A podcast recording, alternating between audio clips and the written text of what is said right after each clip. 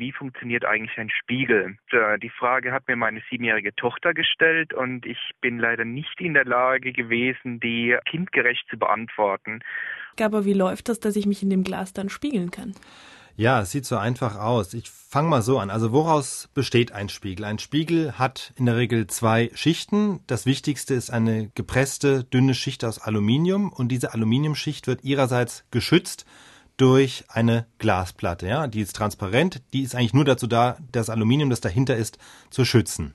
Jetzt ist also die Frage, was bringt diese Aluminiumfläche dann dazu, ein Spiegelbild zu erzeugen? Ich meine, ich kann mich im Spiegel sehen, aber wenn ich die Tapetenwand hier im Studio angucke, die ist erstmal einfach nur weiß. Ja, also der Hauptunterschied ist, und das, was diese Aluminiumplatte ausmacht, ähm, der Spiegel ist eine extrem glatte Oberfläche. Also eine Tapete kann gar nicht so glatt sein, da sind lauter Fasern drin oder Unebenheiten in der Wandfarbe, aber die Aluschicht im Spiegel, die ist ganz glatt gepresst, wie eine hochwertige Alufolie, nur eben ein bisschen stabiler.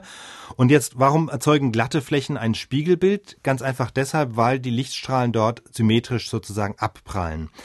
Vielleicht kann man sich vorstellen, wenn wir uns anstelle von Lichtstrahlen Kugeln vorstellen, die auf eine glatte Wand zurollen oder Billardkugeln am Rand von Billardtisch. Da gilt ja die Regel, so wie die Kugel sich auf die Wand zubewegt, so bewegt sie sich auch wieder weg, so prallt sie in die andere Richtung auch wieder ab. Also gilt da die Gleichung Einfallswinkel ist gleich Ausfallswinkel? Genau, das ist das, was wir in Physik gelernt haben.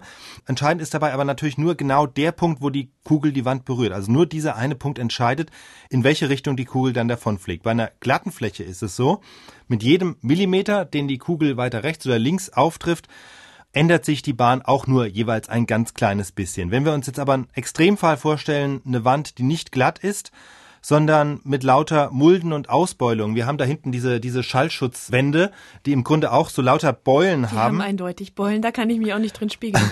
und wenn wir dagegen jetzt einen Gummiball werfen würden, dann lässt sich das eben nicht mehr so klar berechnen, wohin der dann fliegt. Also das heißt, da kann ein Millimeter oder Zentimeter Unterschied im Aufprallpunkt einen Riesenunterschied machen bei der Richtung, in die der Ball nach dem Aufprallen fliegt, weil einfach die Oberfläche an jedem Punkt in eine völlig andere Richtung zeigt.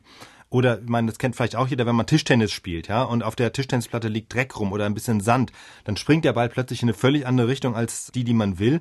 Und genauso ist es beim Licht auch. Also die Oberfläche beim Spiegel muss sehr glatt sein, damit er das Licht sauber spiegelt. Ansonsten streut es in alle möglichen Richtungen und das ist im Grunde der Unterschied zwischen dem Spiegel und der Tapetenwand. Also der Spiegel reflektiert das Licht total geordnet, die Tapetenwand, weil sie so rau ist, völlig ungeordnet, sodass das Licht einfach in alle möglichen Richtungen zurückgeworfen wird. Also gilt zum ersten Spiegel immer gut putzen, ja. damit ich mich auch spielen kann. Aber wenn ich jetzt so eine glatte Tischtennisplatte habe, da kann ich mich ja auch nicht drin spiegeln, obwohl sie glatt ist. Irgendwas ja, aber fehlt doch noch. fürs Licht ist sie eben einfach noch nicht glatt genug. Also die Lichtteilchen, die sind ja viel kleiner als so ein Tischtennisball, ja. Und je kleiner der Gegenstand ist, desto glatter muss die Wand sein, damit das richtig ordentlich abhalt. So kann man sich das vielleicht vorstellen. Und entsprechend sind eben beim Spiegel nur viel kleinere Unebenheiten erlaubt. Also konkret heißt das, die Unebenheiten beim Spiegel müssen kleiner sein als so im Größenordnung Zehntausendstel Millimeter, also wirklich ganz fein. Und so glatt ist halt einfach tatsächlich dann ein Spiegel. So, das erklärt jetzt also, warum der Spiegel die Lichtstrahlen reflektiert. Aber wieso entsteht dann dieses vollständige Spiegelbild, wenn ich reingucke? Lichtstrahlen sind ja von Natur aus erstmal gerade und damit rechnet unser Gehirn auch. Das heißt, wenn ich dort drüben in einer bestimmten Richtung einen Baum sehe, dann gehe ich davon aus, dass dort auch der Baum ist, weil einfach das Licht auf geradem Wege vom Baum in mein Auge gelangt. Der Spiegel trickst uns jetzt aus, weil er den Lichtstrahl nicht durchlässt, sondern einen Knick einbaut. Also er macht einen Knick in den sonst geraden Lichtstrahl. Und jetzt stellen wir uns vor, wir stehen vorm Spiegel. Es gibt einen Lichtstrahl, der von meiner Nasenspitze zum Spiegel gelangt und von dort in mein Auge zurückgeworfen wird.